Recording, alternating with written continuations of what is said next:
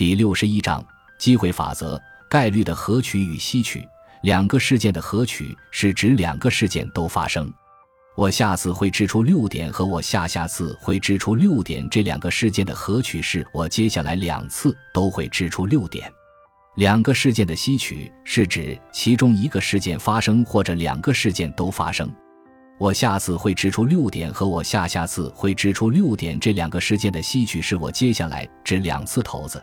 至少有一次会掷出六点，换句话说，就是我接下来掷两次骰子，会有一次掷出六点，或者两次都掷出六点。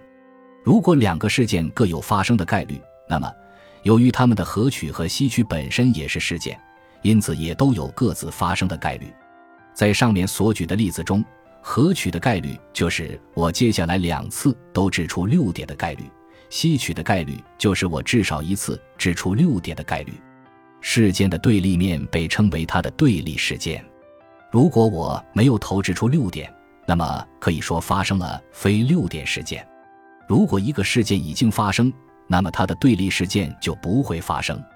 如果某件事是真的，那么它的对立事件就是假的。现在假设我们有一颗完美的骰子，它显示每个点数的概率都是十六，那么这颗骰子显示偶数点数的概率就是它显示二。四或六点的概率，即显示两点、四点和六点的吸取。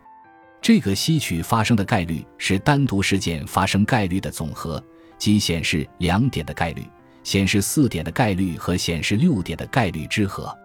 这是运用了概率的加法规则。根据这一规则，骰子显示四点或更小点数的概率是它显示一、二、三或四点的概率之和，即四个十六相加。等于四十六，化简后可得二十三，以此类推。但有的情况比较复杂。如果我们想知道骰子显示偶数点数和骰子显示四点或更小的点数这两个事件的吸取概率呢？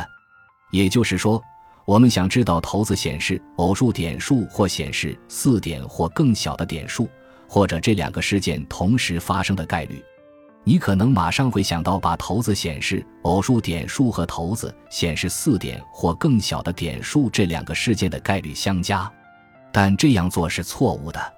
骰子显示偶数点数的概率为十二，骰子显示四点或更小点数的概率为二十三，把它们相加得到的结果是七十六大于一。我们知道，概率的值不能大于一。问题在于我们重复计算了一些点数结果。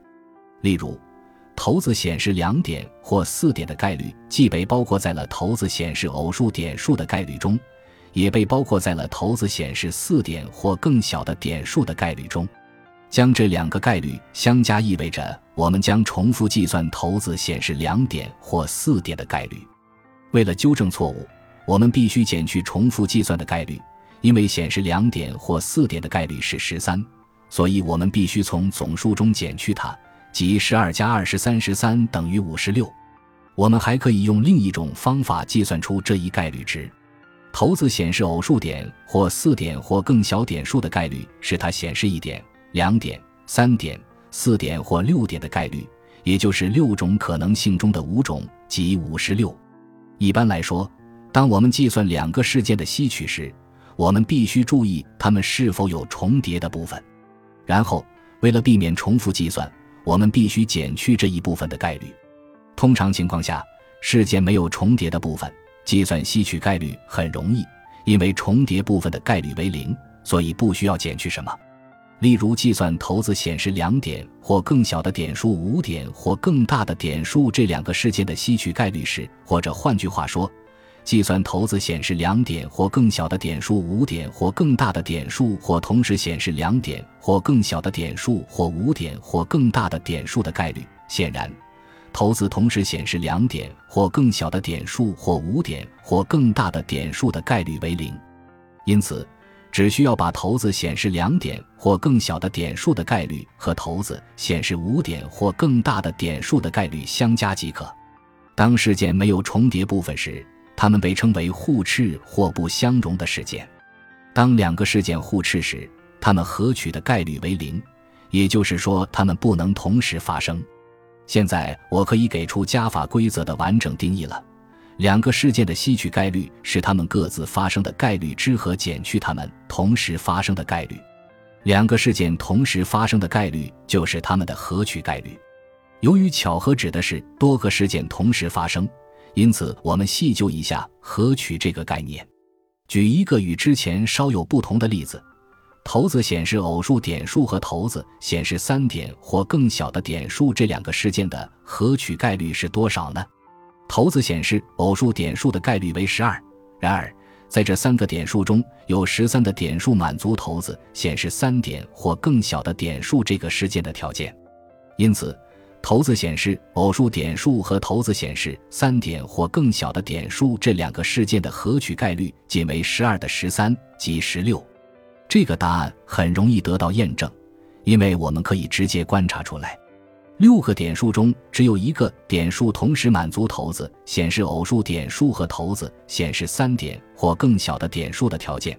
六个点数中取一个点数的概率自然就是十六。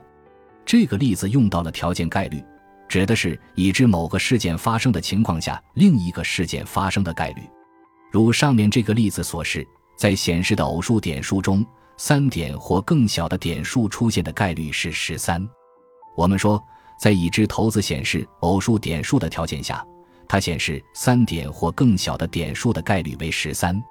因此，更一般的说，两个事件的合取概率就是在一个事件发生的情况下，两起事件单独发生的概率的乘积。知道了其他事件是否发生，并不一定会改变当前事件发生的概率。有时候，无论其他事件是否发生。当前事件发生的概率都不会变化。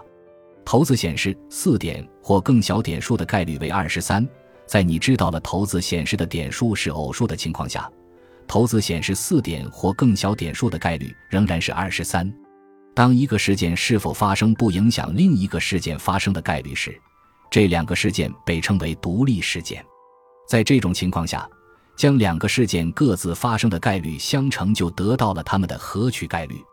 骰子显示偶数点数的概率为十二，无论是否限定显示的点数为偶数；骰子显示四点或更小点数的概率都是二十三。因此，这两个事件同时发生的概率为 x 等于十三。如果一个事件发生的概率受另一个事件发生与否的影响，那么这两个事件就不是相互独立的，而是相互关联的。回到上面的例子。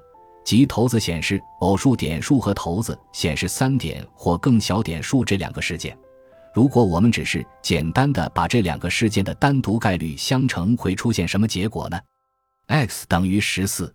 但是我们已经知道，符合这两个条件的只有骰子显示两点这一种情况，也就是说，这两个事件合取的概率为十六而不是十四。问题就在于这两个事件不是相互独立的。当骰子显示的点数是偶数时，其显示三点或更小点数的概率只有十三；当骰子显示的点数不是偶数时，其显示三点或更小点数的概率为二十三。所以，骰子是否显示偶数点数与它显示三点或更小点数的概率密切相关。这就是概率的乘法规则：两个事件同时发生的概率是知道第一个事件已发生的情况下。两个事件各自发生概率的乘积，如果两个事件是独立的，即第一个事件的发生不影响第二个事件发生的概率，那么两个事件同时发生的概率就是这两个事件各自发生概率的乘积。